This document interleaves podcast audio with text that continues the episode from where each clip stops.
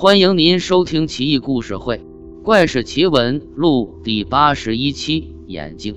大唐肃宗年间，尚书郎房吉权势熏天，是肃宗眼前的大红人，炙手可热，恩宠无人能及。公务繁忙，在休憩之余，他喜欢独坐在自家的厅堂里，或品茗，或闭目养神。这日，有个十四五岁、眉清目秀的男孩。拿着一布袋，不知从什么地方出来的，忽的静静地站在他面前，睁着一双圆溜溜的眼睛，面无表情地盯着他。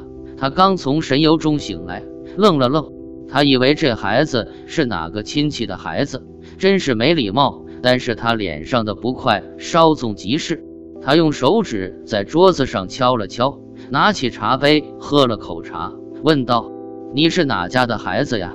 男孩只是盯着他，仍旧面无表情。这是什么？他指着布袋问。眼睛。男孩笑了笑，但随即回答和眼神一样冰冷。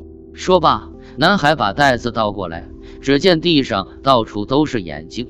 房吉惊恐地站起来，查到了一袖，虽然早已冷却，但他依然像是被烫了一般，甩了甩袖子。外面同时传出一阵又一阵令人恐惧的嘶喊。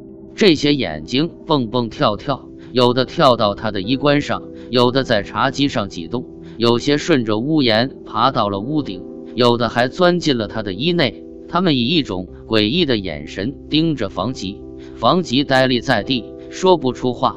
门外的叫喊声越来越近，越来越近。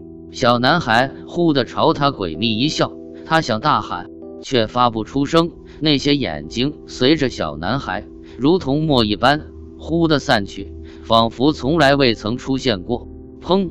仆人撞开门，惊恐万状。眼睛，仆人眼中满是惊恐，方才数不清的眼睛。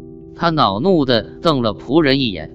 仆人看他衣冠不整，心料老爷肯定也吓得不轻，慌忙退下。临走时，还在门槛上跌了一跤。不久之后，房吉因罪满门皆斩。